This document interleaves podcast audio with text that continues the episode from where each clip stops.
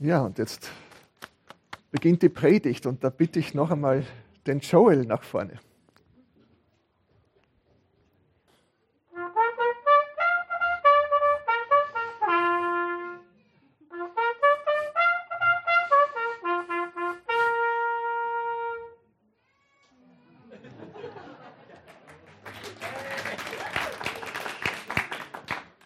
Wie nennt man das, was der Joel da jetzt gespielt hat?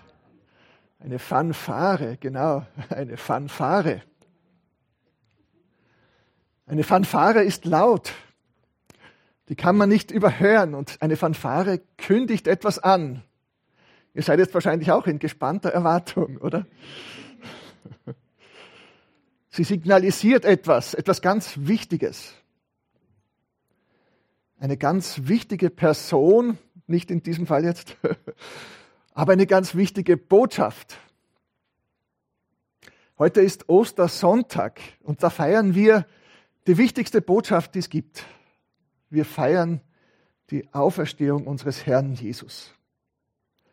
Er ist der Christus, der von Gott gesalbte, das heißt Christus, der von Gott ausgewählte und beauftragte. Ulrich Bazzani, der formuliert es immer so, er ist die Schlüsselperson der Weltgeschichte. Die Schlüsselperson der ganzen Weltgeschichte. Und das glauben wir, oder das glauben die Christen. Aber viele glauben das nicht um uns herum, auch in unserem Freundeskreis oder unter den Arbeitskollegen nicht. Immer weniger Menschen in Österreich glauben das. Sowohl die Einheimischen als auch die, die zuwandern und die häufig einen anderen Glauben mitbringen und von dem oft zutiefst überzeugt sind. Und wir wollen dann diese Wahrheit über Jesus anderen Menschen, unseren Mitmenschen vermitteln. Wir möchten sie überzeugen, dass das stimmt, was wir glauben. Aber vielleicht fühlt ihr euch auch manchmal dieser Aufgabe kaum oder gar nicht gewachsen. Und da kann uns dann der heutige Predigttext helfen. Er zeigt uns, wie der Apostel Paulus die Menschen in einer damaligen Weltstadt, Großstadt, ja der intellektuellen Hauptstadt der Welt, wie er Menschen von der Wahrheit Gottes überzeugt hat. Und wir sehen, wie Gott selbst uns Menschen von seiner Wahrheit, von der Wahrheit über seinen Sohn Jesus Christus überzeugt. Wir sehen, wie und auf welche Weise und wodurch Gott selbst seine Fanfare, eine Fanfare durch die Welt erschallen lässt. Eine Fanfare, die unüberhörbar ist bis heute. Und wie er uns dadurch klar macht, auf wen wir achten und auf wen wir Menschen, alle Menschen hören sollen, um die Wahrheit zu finden. Ich lese uns mal den Text den Predigtext wieder aus der Apostelgeschichte. Wir waren auch gerade in der Apostelgeschichte in unserer Predigtreihe. Jetzt gehen wir weiter nach hinten in Apostelgeschichte 17. Die bekannte Rede des Apostels Paulus zu den Athenern am Areopag. Das ist ein großer Felsen in Athen. Wir sehen nachher noch ein Bild davon. Und ich lese diesen Text aus Apostelgeschichte 17, die Verse 16 bis 34. Wenn eine Bibel dabei hat oder eine Handy-App, lest bitte mit. Ich lese es nach der Zürcher Bibel. Während Paulus in Athen auf sie wartete, das sind seine Gefährten Silas und Timotheus, die waren im Norden in Beröa zurückgeblieben. Er war schon mal voraus nach Athen, weil er dort verfolgt worden war, in Beröa von den Juden. Während er in Athen auf sie wartete, packte ihn die Wut beim Anblick der zahllosen Götterbilder, die es da in der Stadt gab. In der Synagoge sprach er dann mit den Juden und den Gottesfürchtigen, und auf dem Marktplatz unterhielt er sich täglich mit den Vorübergehenden. Auch etliche aus dem Kreis der epikureischen und stoischen Philosophen ließen sich auf ein Gespräch mit ihm ein. Und einige sagten, Was will dieser Schwätzer eigentlich? Andere dagegen, er scheint ein Verkünder fremder Gottheiten zu sein. Er verkündigte nämlich Jesus und die Auferstehung.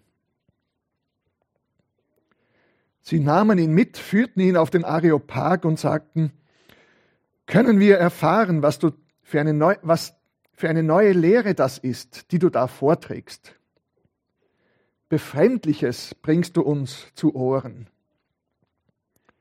Wir möchten erfahren, worum es da geht. Alle Athener und die Fremden, die sich dort aufhalten, ich glaube, solche Leute gibt es heute auch, tun nämlich nichts lieber, als letzte Neuigkeiten auszutauschen. Da stellte sich Paulus hin, mitten auf dem Areopag und sprach. Männer von Athen. Wir erfahren später, dass mindestens eine Frau dabei war, die sich bekehrt hat dann dort. Männer von Athen, ihr seid allem Anschein nach besonders fromme Leute. Danke.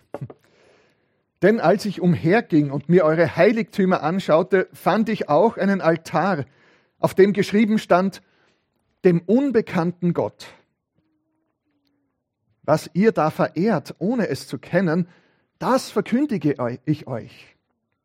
Der Gott, der die Welt geschaffen hat und alles, was darin ist, er, der Herr des Himmels und der Erde, wohnt nicht in Tempeln, die von Menschenhand gemacht sind. Er lässt sich auch nicht von Menschenhänden dienen, als ob er etwas nötig hätte. Er ist es ja, der allen Leben und Atem und überhaupt alles gibt. Aus einem einzigen Menschen hat er das ganze Menschengeschlecht erschaffen, damit es die Erde bewohne, soweit sie reicht. Er hat ihnen feste Zeiten bestimmt und die Grenzen ihrer Wohnstätten festgelegt damit sie Gott suchen, indem sie sich fragen, ob er denn nicht zu spüren und zu finden sei. Denn er ist ja nicht, er ist ja jedem Einzelnen unter uns nicht fern. In ihm nämlich leben, weben und sind wir, wie auch einige eurer Dichter gesagt haben. Ja, wir sind auch von seinem Geschlecht. Da wir also von Gottes Geschlecht sind, dürfen wir nicht denken, das Göttliche sei vergleichbar mit etwas aus Gold oder Silber oder Stein, einem Gebilde menschlicher Kunst und Erfindungsgabe. Doch über die Zeiten der Unwissenheit sieht Gott nun hinweg und ruft jetzt alle Menschen überall auf Erden zur Umkehr. Gott ruft überall auf Erden alle Menschen zur Umkehr. Denn er hat einen Tag festgesetzt, an dem er den Erdkreis richten wird in Gerechtigkeit, durch einen Mann, den er dazu bestimmt hat, indem er ihn vor allen Menschen beglaubigte durch die Auferstehung von den Toten. Als sie das von der Auferstehung der Toten hörten, begannen die einen zu spotten. Die anderen aber sagten, Darüber wollen wir ein andermal mehr von dir hören. So ging Paulus weg aus ihrer Mitte. Einige aber schlossen sich ihm an und kamen zum Glauben. Unter ihnen Dionysios, ein Mitglied des Areopagitischen Rates, eine Frau mit Namen Damaris und einige andere. Soweit das Wort Gottes.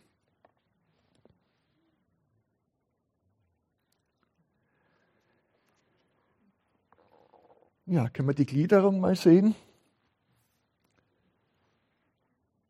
Drei Dinge möchte ich herausarbeiten an diesem Text. Zum, einen sehen wir, dass Paulus mit allen spricht, mit ganz unterschiedlichen Leuten.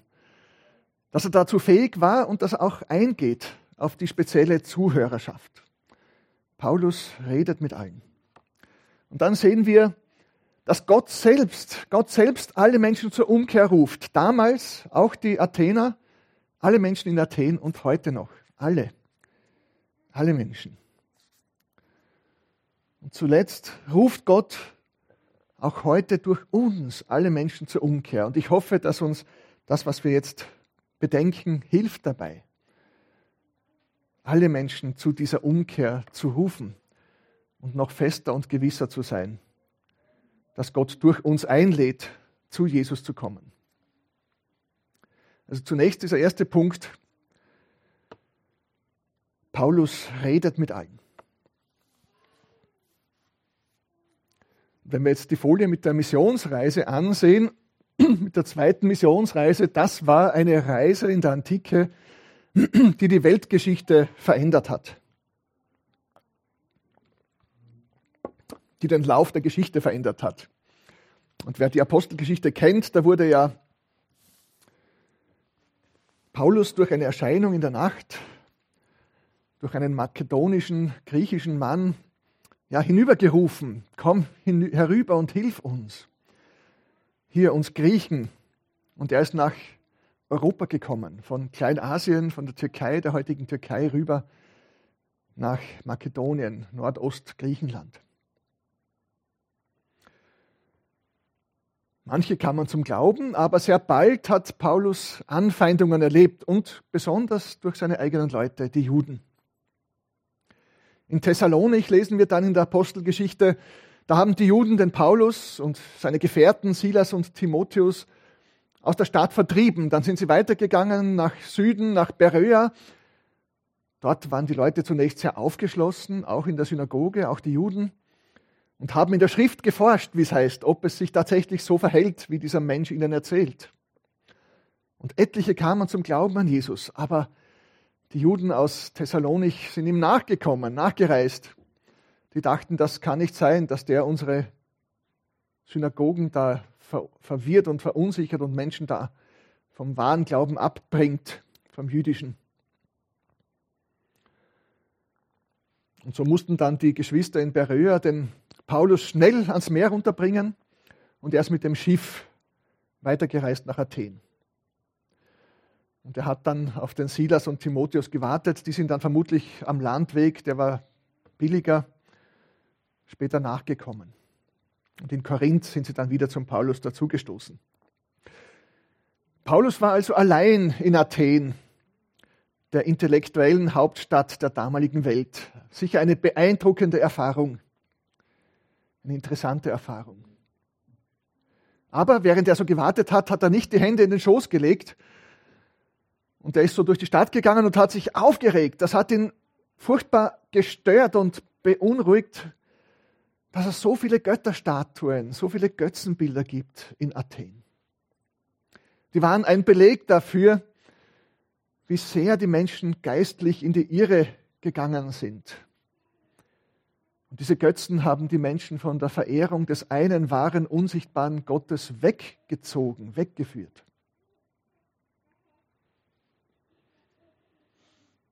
Und so redete Paulus mit den Leuten. Und wir lesen hier mit allen, an allen Orten. Er redete mit den Frommen, mit den Religiösen, in der Synagoge, dem damaligen jüdischen Gotteshaus am religiösen Ort. Er redete aber auch mit den Menschen am Marktplatz, dort, wo die Menschen Handel getrieben haben, wo sie gearbeitet haben, an der Arbeitsstelle. Da kamen die verschiedensten Menschen zusammen. Alle mussten er einkaufen. Und mit denen kam er auch ins Gespräch. Alt und jung, Athener und Zugereiste. Und dann kam er auch ins Gespräch mit den Philosophen, mit den Denkern und Intellektuellen der damaligen Zeit. Er suchte das Gespräch mit allen, weil er wusste, dass die Nachricht von Jesus für alle bestimmt war, dass sie alle Jesus kennenlernen mussten. Und immerhin haben die Intellektuellen das Gespräch mit ihm so interessant gefunden, das, was er zu sagen hatte, dass sie ihn mitgenommen haben auf den Areopag, wo sich die Intellektuellen damals ausgetauscht haben, ganz regelmäßig. So eine Art Speakers Corner in Athen. Sowas gibt es ja in London, eine Stelle da im Hyde Park, wo man sich jederzeit hinstellen kann und predigen oder irgendwas erzählen und den Menschen verkünden. Sowas wäre eine Idee, in Wien auch mal einzurichten, denke ich mir. Paulus redete, redete also auch mit den Intellektuellen im Hörsaal beziehungsweise der damaligen Talkshow. Er hatte keine Berührungsängste. Er war fähig, überall und mit allen Menschen ins Gespräch zu kommen. Und wenn man jetzt diese zwei Gruppen der Philosophen näher anschaut, ist das auch ganz spannend. Die Epikureer und die Stoiker. Denn wenn man da genauer hinschaut, gibt es heute noch genauso etliche Menschen, die sehr ähnlich denken. Nicht so viel anders.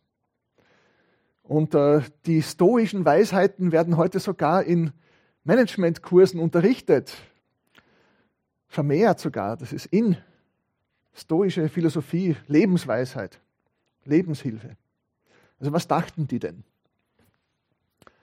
Gemeinsam war beiden, dass sie stark auf das Diesseits ausgerichtet waren. Obwohl sie auch eine bestimmte Gottesvorstellung hatten. Aber Gott bzw. die Götter waren für beide Gruppen weit weg oder auch unpersönlich. Bei den Stoikern gab es nicht wirklich einen persönlichen Gott. Jedenfalls waren die Götter oder Gott nicht an uns Menschen interessiert. Die Epikureer hatten das Ideal eines angenehmen, ungestörten Lebens. Hedone, Lebensfreude, das war ihr Ziel. Hedonisten wurden sie dann später genannt, die Leute, die sich auch so ähnlich ja, die Dinge ausgedacht haben. Aber sie wollten nicht ungestört und ungehemmt allen menschlichen Trieben nachgeben, denn Sie wussten, das kann auch der Gesundheit abträglich sein. Und dann kann man das Leben doch nicht so gut genießen. Sie stellten sich die Götter als weit entfernt und an den Menschen jedenfalls uninteressiert vor und deshalb soll man sich nicht verunsichern, in Unruhe versetzen lassen durch den Gedanken an die Götter. Hört sich auch ziemlich modern an, oder? Nicht zu viel drüber nachdenken. Man sollte schauen, dass man alles hat, was man zum Leben braucht Gesundheit, Freunde, gutes Essen und Trinken, gut gefüllten Weinkeller. Und dann sollte man das Leben genießen und glücklich sein, so gut es geht. Dieses ja, sich am besten von Gott nicht beunruhigen lassen, das erinnert mich stark an etwas, was vor einiger Zeit, vor einigen Jahren in England, in London passiert ist. Vielleicht hat jemand das mitbekommen. Dieser Mann da ist der Richard Dawkins, einer der führenden neuen Atheisten. Ich glaube, er war Professor for the Public Understanding of Science, für das äh, allgemeine öffentliche Verständnis der Naturwissenschaften in Oxford. Der Gotteswahn war ein Bestseller, auch in unseren Buchhandlungen. Und äh, der hat diese Bus-Campaign, äh, Atheist Bus-Campaign gestartet mit dieser Moderatorin hier. Und da stand auf vielen Bussen in London, There's probably no God. Now stop worrying and enjoy life. Wahrscheinlich gibt es keinen Gott. Hör auf, deshalb dir Sorgen zu machen, dich zu beunruhigen und genieß das Leben. Ganz, ganz ähnlich oder wie die Epikureer damals. Sehr moderne Weltsicht. Die Stoiker wiederum haben gedacht, dass Gott die ganze Welt irgendwie so durchwirkt und durchwaltet, dass er die vernünftige und natürliche Ordnung der Welt darstellt, so die Weltseele, so ein bisschen Verschwommenes.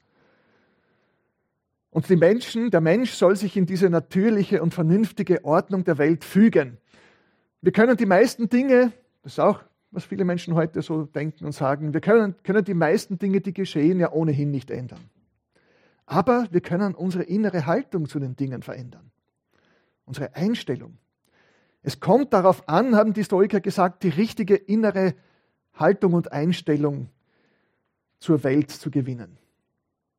Die waren weniger auf Lebensgenuss ausgerichtet, sondern auf ein ausgeglichenes, zufriedenes Leben durch gutes Tun, Pflichterfüllung, ein tugendhaftes Leben. Aber man soll sich durch nichts das ist wiederum ähnlich, durch nichts zu sehr erschüttern lassen. Gleichmütigkeit, auch im Leid. Wir können das, wir können so damit umgehen, unsere Einstellung ändern, dass uns das jetzt nicht zu sehr durcheinander bringt und runterzieht. Zufriedenheit und Erfüllung finden wir durch eine vernünftige, pflichtbewusste, ausgeglichene innere Einstellung. Und das hat jeder Mensch selbst in der Hand. Die Stoiker waren Berater von äh, Königen und Kaisern. Der Seneca, der wird heute viel gelesen wie der, der römische Stoiker. Er war der Lehrer, ich weiß jetzt nicht mehr genau von welchem König, was der Claudius oder Kaiser, und war sogar vom Nero, Dankeschön. Äh, und äh, ja, der hat auch diese Lebenseinstellung gehabt und gelehrt. Hat nicht so gut funktioniert beim Nero.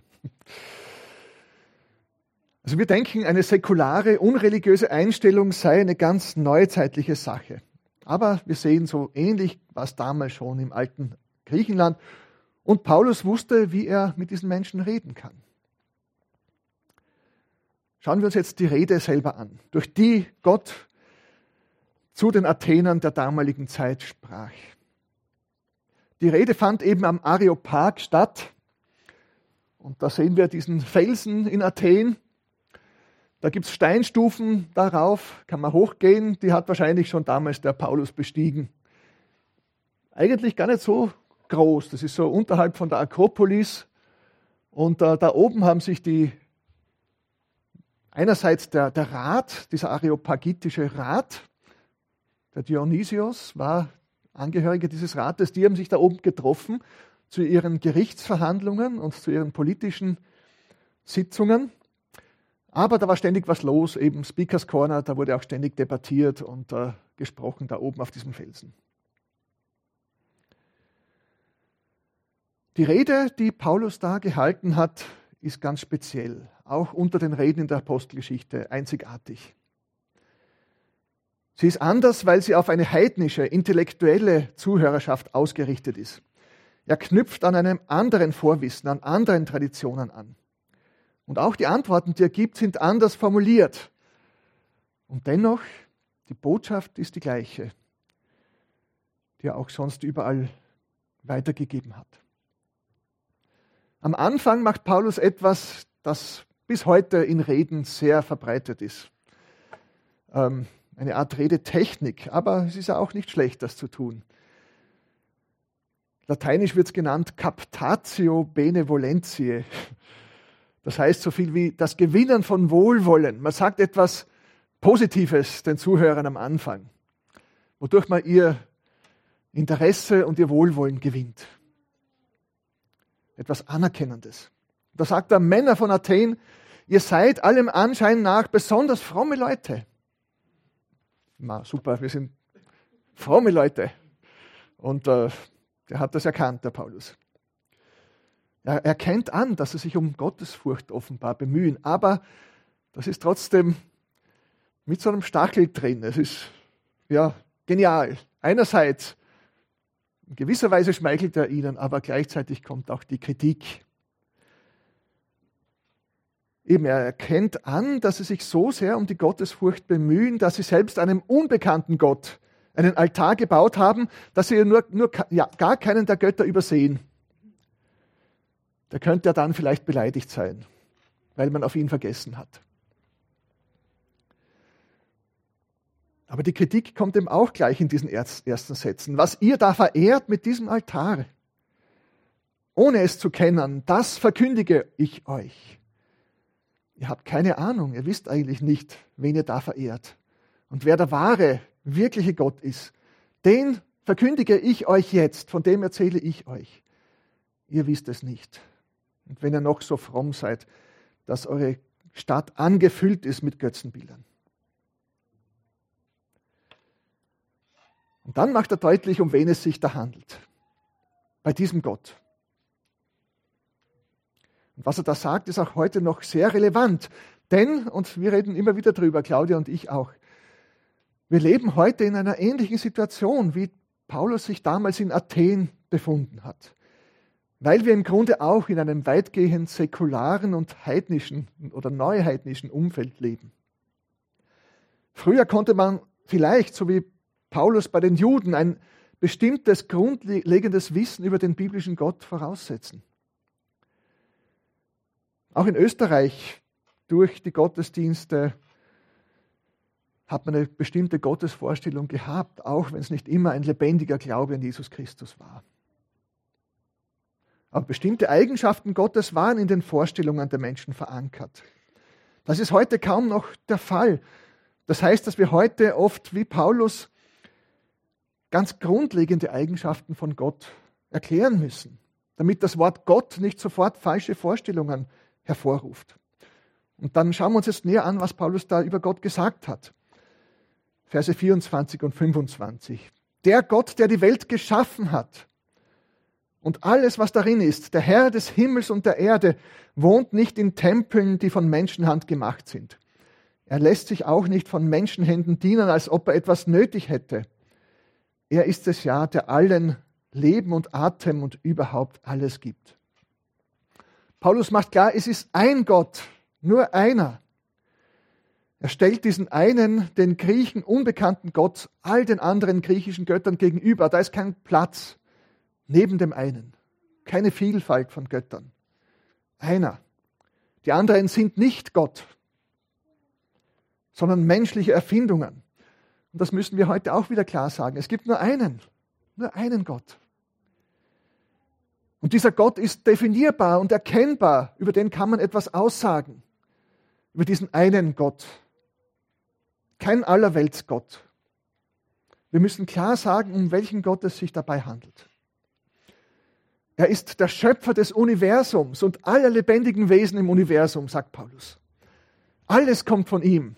Alles entstammt seinem Plan und seiner schöpferischen Kreativität. Und damit ist er auch kein Teil dieser Schöpfung und auch nicht gleichzusetzen mit der Schöpfung, wie es die Stoiker getan haben, sondern er ist ihr Ursprung und ihr Herr, wie Paulus sagt. Und dann sagt er weiter, Gott wohnt nicht in Tempeln, die von Menschenhand gemacht sind. Ja, er hat selber gewählt, dass er besonders gegenwärtig ist im Tempel in Jerusalem. Das war seine freie Wahl, dass er dort sich besonders begegnen ließ. Aber er ist nicht gebunden und er ist nicht verfügbar für die Menschen. Er ist transzendent, wie die Theologen sagen. Er übersteigt diese Schöpfung, er geht über die Schöpfung hinaus. Und er lässt sich nicht von Menschenhänden dienen, als ob er etwas nötig hätte. Das heißt, er ist nicht auf uns Menschen angewiesen. Gott braucht uns nicht. Ich glaube, es gibt ein Buch mit dem Titel Gott braucht uns nicht. Er ist, ist sagen die Theologen, selbstgenügsam. Er ist in sich vollkommen. Er ist in sich glücklich. Er ist in sich Liebe und Gemeinschaft und Kommunikation. Und das ist nur der christliche Gott im Übrigen. Denn der Gott der Bibel ist drei in einem. Drei Personen und ein Gott, Vater, Sohn und Heiliger Geist. Er hat in sich eine liebevolle Gemeinschaft. Er braucht uns nicht. Es das heißt auch, dass er persönlich ist. Person, mit einem Willen ausgestattet. Er ist voll Liebe, er ist die Liebe selbst und er ist sich mitteilend, er teilt sich mit. All diese Dinge müssen wir Menschen neu erklären. Und interessanterweise, obwohl ich in einer evangelischen Familie aufgewachsen war, habe ich erst mit 14 Jahren kapiert, dass man zu diesem Gott der Bibel eine persönliche Beziehung im Alltag haben kann. Ich frage mich bis heute, wieso mir das entgangen war vorher. mir kam vor, ich habe es nie gehört vorher. Aber ich glaube, es wurde mir auch zu wenig deutlich gesagt, auch in den Kirchen oder im Religionsunterricht. Wir können zu Gott, dem Schöpfer des Himmels, des Universums, eine persönliche, lebendige Alltagsbeziehung haben. Er kümmert sich um mich. Er möchte Gemeinschaft, Beziehung zu mir. Er möchte meine Liebe und er möchte mir seine Liebe zeigen. Unfassbar eigentlich. So großartig. Die beste Nachricht, die es gibt. Und dann erklärt Paulus aber weiter die Wahrheit über uns Menschen, denn beides ist so wichtig. Zu wissen, wer Gott ist und im Lichte Gottes auch zu wissen, wer wir Menschen sind. Sonst finden wir uns in der Welt und im Leben nicht zurecht. Da sagt Paulus weiter, in Versen 26 bis 29. Aus einem einzigen Menschen hat er das ganze Menschengeschlecht erschaffen, damit es die Erde bewohne, soweit sie reicht. Er hat ihnen feste Zeiten bestimmt und die Grenzen ihrer Wohnstätten festgelegt, damit sie Gott suchen, indem sie sich fragen, ob er denn nicht zu spüren und zu finden sei. Denn er ist ja jedem Einzelnen unter uns nicht fern. In ihm nämlich leben, weben und sind wir. Wie auch einige eurer Dichter gesagt haben, ja, wir sind auch von seinem Geschlecht. Da wir also von Gottes Geschlecht sind, dürfen wir nicht denken, das Göttliche sei vergleichbar mit etwas aus Gold oder Silber oder Stein, einem Gebilde menschlicher Kunst und Erfindungsgabe. So wie Gott einer ist, stammen auch alle Menschen von einem ab, von Adam. Gott ist souverän über die Geschichte der Völker, sagt Paulus weiter. Und er hat sie zu einem Zweck geschaffen, mit einer Bestimmung. Er hat sie dazu bestimmt, dass sie Gott suchen sollen. Die Furcht Gottes ist der Anfang der Weisheit, heißt es in den Sprüchebüchern. Wer keinen Gedanken an Gott verschwendet, der kann nicht mal anfangen davon zu reden, dass er klug wäre, dass er irgendetwas vom Leben verstanden hätte. Denn das ist unsere Bestimmung, nach Gott zu fragen, nach Gott zu suchen. Dafür hat uns der Schöpfer gemacht. Und dann führt Paulus aus, dass Gott uns ganz nah ist. Er, er umgibt uns. Er ist rund um uns herum. Er durchwirkt ja in gewisser Weise die ganze Welt. Er hält und trägt und er hält die Welt.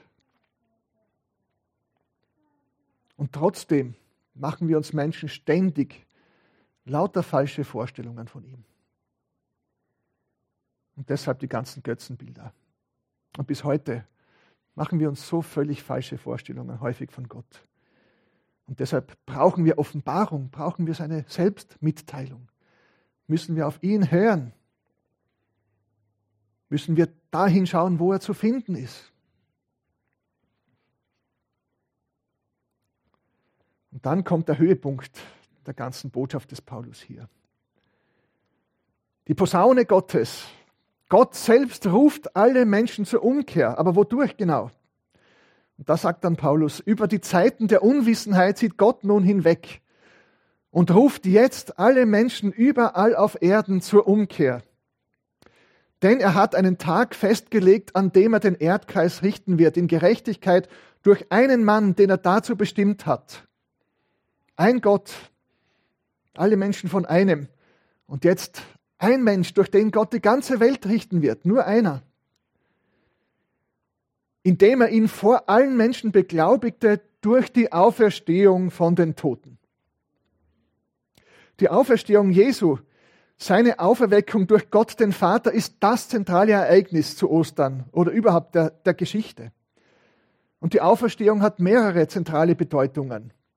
Ich kann nicht auf alle jetzt eingehen. Sie ist der Beginn der Neuschöpfung der ganzen Welt. Und so wie Jesus einen neuen Leib bekommen hat, so werden auch wir ihn bekommen einmal. Und so wird die ganze Welt erneuert zu einer neuen, unsterblichen Daseinsweise. Die Auferstehung ist weiter auch die Garantie für uns Gläubige, dass wir ewig mit Jesus bei Gott leben werden, mit einem neuen, herrlichen Leib. Aber hier wird ein weiterer Aspekt von der, der Auferstehung betont. Und das wird durch diese Fanfare verdeutlicht oder wollte ich hervorheben dadurch. Denn die Auferweckung Jesu durch Gott ist Gottes laute Proklamation, dass Jesus die zentrale Person der Welt ist. Dass er der Gott-Mensch ist, Gottes Sohn und wahrer Mensch in einem. Und dass er der Herr und Richter der Welt ist und zugleich ihr Retter und Erlöser. Die Auferstehung ist das laute Signal Gottes, durch das er alle Welt ruft und aufmerksam macht. Hier da müsst ihr hinschauen. Hier aufs Kreuz, auf den Gekreuzigten, auf Jesus. Auf den müsst ihr hören. Alle Welt. An den müsst ihr euch wenden. Wenn ihr Gott kennenlernen wollt, müsst ihr auf Jesus schauen. Wenn ihr gerettet werden wollt, müsst ihr auf Jesus schauen. Den Menschgewordenen und am Kreuz gestorbenen. Hier ist das Heil und der Heiland der Welt. Und was heißt das zum Abschluss für uns? Wir hören oft Aussagen, ja, die Dinge mit Gott, die muss man halt einfach glauben. Wo das Wissen aufhört, da fängt der Glaube an. Oder im Grunde wollen die Religionen ja eh alle dasselbe, sie fordern uns zu einem guten Leben auf. Man darf jedenfalls nicht einen Glauben absolut setzen. Aber lassen wir uns dadurch nicht verunsichern. Unser Glaube beruht nicht auf Vermutungen, auch nicht in erster Linie auf subjektiven Erfahrungen oder Gefühlen, sondern der christliche Glaube beruht auf der Geschichte Gottes mit uns Menschen. Er beruht auf der Offenbarung Gottes, dem Reden Gottes zu konkreten Menschen zu bestimmten Zeiten in der Geschichte. Und der große Philosoph und Naturwissenschaftler Blaise Pascal, der hat ein Bekehrungserlebnis gehabt und er hat dann gesagt, Feuer, Feuer, Feuer. Der Gott Abrahams, Isaaks und Jakobs, der diesen Menschen erschienen ist und begegnet ist und mit ihnen und durch sie gehandelt hat. Nicht der Gott der Philosophen und der Denker. Der Gott, der zu unserem Heil geredet und eingegriffen hat und gehandelt hat. Unser Glaube beruht auf den Heilstaten Gottes in der Geschichte, den großen Taten Gottes. Und zutiefst und zuletzt im Sterben und Auferstehen unseres Herrn. Das hat er getan. Das ist geschehen.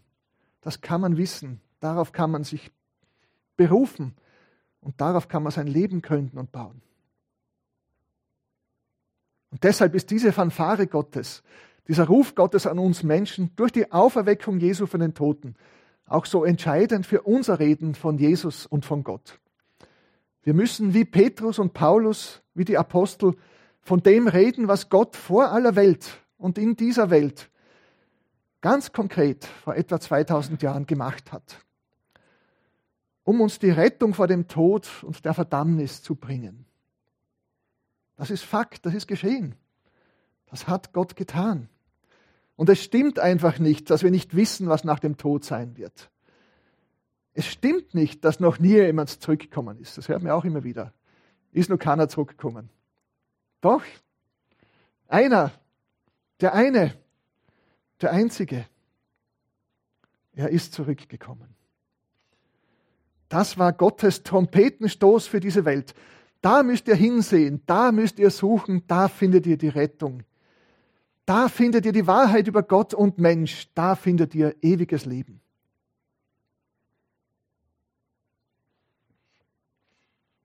Ich möchte abschließen mit einem Vers, auch des Paulus aus dem 2. Korinther 5. Soll uns ermutigen, so wie Paulus damals in Athen, wie die Apostel, zu allen Menschen zu reden. Zu denen, die vielleicht noch eine Ahnung haben vom biblischen Gott und zu denen, die keine Ahnung mehr haben. Wir sind auch Gottes Boten an die Welt. Wir sollen diesen Trompetenstoß Gottes auch weitergeben, in die Welt hineintragen. 2. Korinther 5, 20 bis 21. So treten wir nun als Gesandte Christi auf, denn durch uns lässt Gott seine Einladung ergehen. Wir bitten an Christi statt, lasst euch versöhnen mit Gott. Den, der von keiner Sünde wusste, hat er für uns zur Sünde gemacht, damit wir in ihm zur Gerechtigkeit Gottes würden. Amen.